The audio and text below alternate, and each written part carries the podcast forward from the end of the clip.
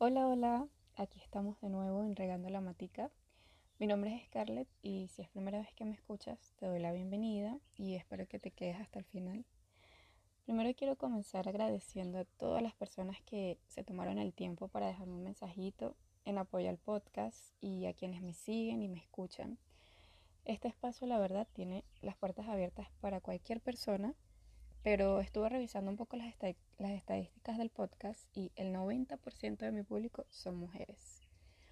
Por lo menos eso es lo que me dicen las estadísticas. Y están ubicadas en distintos países. De hecho me sorprendió porque hasta en Alemania llegó mi voz, cosa que me hace sentir muy feliz y me llena el corazón de mucho amor. Así que gracias, gracias a todos los que me escuchan, a todas las mujeres que me escuchan, a todos los que están interesados en lo que voy compartiendo por acá. Y sí me sorprende que a pesar de que yo no le he dado tanta promoción al podcast, la verdad ha tenido mayor alcance del que imaginé. De hecho, creo que nunca tuve miedo de que nadie lo escuchara porque principalmente lo creé como una forma de catarsis sobre mis experiencias vividas en estos últimos años y todo lo que iba aprendiendo y todo lo que me ha ido cambiando la vida y que de pronto una persona que lo escuchara y le sirviera esta información, yo me daba más que servida. Pero este podcast es un espacio en donde hablo con detalle muchas cosas que a veces comparto en mis redes sociales, las cuales tienen significados muy importantes para mí y que me han ayudado mucho. Y mi intuición cada día me dice que debo compartir esta información con otras personas. Por eso siempre que puedo comparto en mis redes sociales lo que me hace clic y lo que considero puede ser de luz para otra persona y que de pronto esa persona lo pueda estar necesitando en ese momento y que eso le pueda cambiar el día o le pueda cambiar un poco el aspecto de lo que sea que esté viviendo. De verdad que eso para mí tiene bastante valor. Eh, estuve bastante tiempo ausente porque me he sentido un poco desconectada de mí misma. Por eso estuve tantos meses sin publicar un nuevo episodio y que a pesar de que tengo un listado bastante largo y estructurado con los temas que quiero compartir acá, se me había hecho bastante difícil arrancar los motores, por así decirlo, porque no es fácil poder tratar de darle un sentido a todas las cosas que a veces van pasando por mi cabeza para poder compartirlo, pero bueno, aquí estamos de vuelta.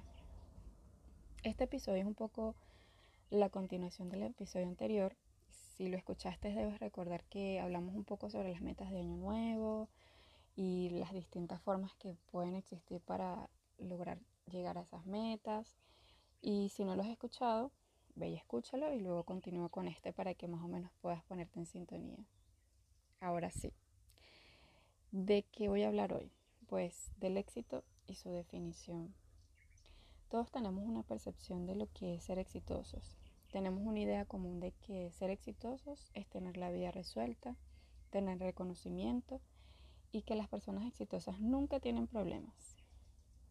Nunca les falta nada, nunca están tristes, nunca, o sea, siempre tienen una vida perfecta. Es decir, medimos el éxito por las ganancias y posiciones materiales la mayor parte del tiempo. Y no digo que este concepto no esté del todo mal, pero tampoco es la única verdad. Cuando nos vamos a la realidad, ¿cuántos artistas y famosos han tenido vidas trágicas y vidas infelices? Y hago esta comparación es porque las redes sociales son un arma de doble filo y si nos, realmente nos pueden acercar a mucha información útil en nuestros días, pero también nos pueden llenar de falsas expectativas y comparaciones. Y si vemos las cosas desde otro ángulo, más allá de lo material y del estatus que pueda tener una persona, el éxito podría redefinirse a lo largo de nuestras vidas, en las distintas etapas de nuestras vidas según lo que vayamos experimentando. La palabra éxito proviene del latín exitus, no sé si lo estoy pronunciando bien, que significa salida o final.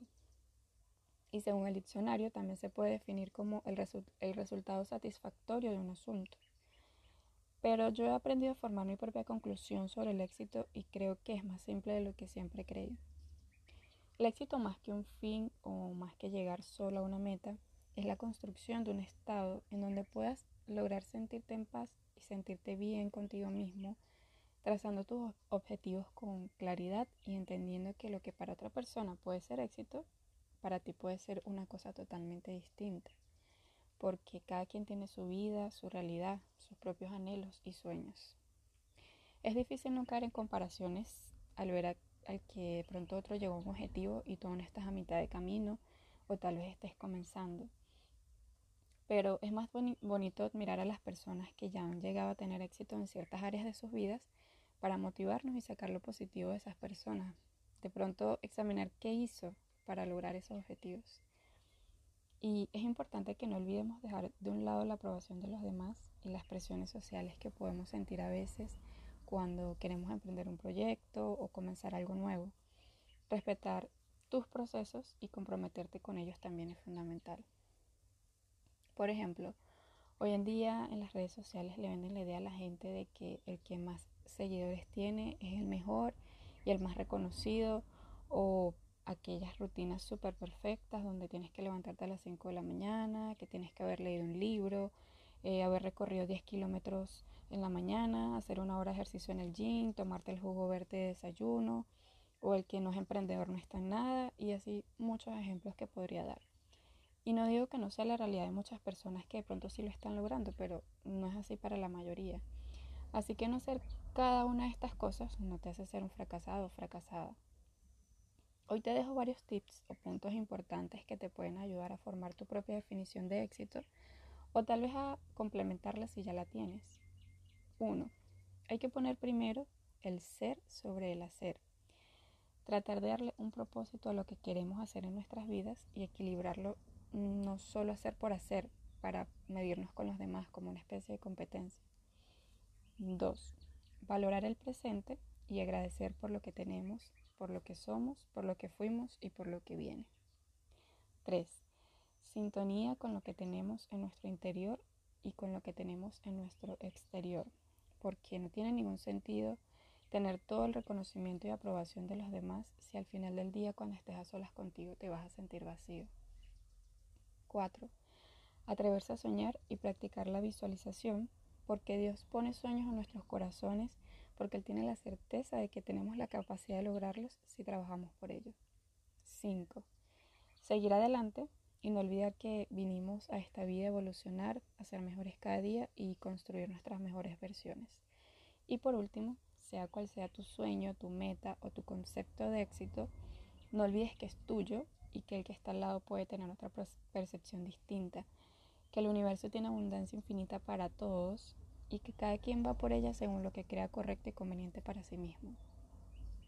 Con esto quiero volver a afirmar que no existe una única definición de éxito y que solo basta sincerarnos con nosotros mismos y encontrar más de una razón para sentir gratitud y direccionar nuestras vidas a lo que deseamos desde lo más profundo de nuestro ser sin esperar la aprobación de nadie más. Cuando comencé a preguntarme sobre cuál tema sería el próximo episodio, el universo me puso un ejemplo en vivo y en directo en mi trabajo. He tenido la oportunidad de capacitar a varios compañeros de trabajo para que aprendan sobre el proceso que se hace en el área en donde yo estoy en este momento. Y una compañera en particular que tiene 63 años, ella tenía terror de acercarse a la computadora. De verdad que ella se repetía a sí misma que no iba a lograrlo. Tenía como un bloqueo mental. Pero bueno, luego de varios días de capacitación y práctica, de hecho, bueno, se tomó un poco más de tiempo de lo normal. Pero después de tanto practicarlo, de tenerle paciencia, eh, ella logró desenvolverse muy bien y al final de la capacitación le dieron un diploma como reconocimiento. Eso para ella fue como llegar a lo más alto. Ella recuerdo que celebró, se tomó fotos con el diploma, lo publicó, se lo comentaba a todo el mundo. En sus estados de WhatsApp eh, estaba celebrando que se había logrado eh, como que graduar, por así decirlo, en esta área del de, de, la empresa. De verdad que estaba muy, muy feliz y yo wow, no, no, no me cabía en el pecho verla tan emocionada. Y fue como una confirmación porque para mí estar en el mismo lugar que ella nunca ha sido una razón para celebrar tanto y no porque no me sienta agradecida con estar en donde estoy, sino porque definitivamente no es mi destino final, es solo parte del proceso y lo vivo día a día con gratitud, pero no es una novedad para mí. Y fue ahí donde tuve esa pequeña revelación de que cada persona es un mundo y nadie es superior o inferior a nadie. Solo estamos en distintos procesos y cada quien tiene sus tiempos.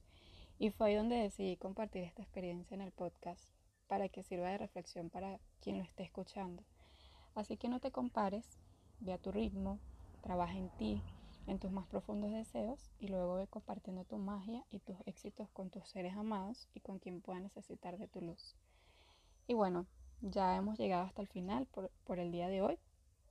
Y si te gustó el episodio, coméntalo en mis redes sociales y no olvides darle like o ponerle cinco estrellitas al podcast para que pueda seguir teniendo alcance a otras personas. Bendiciones para ti.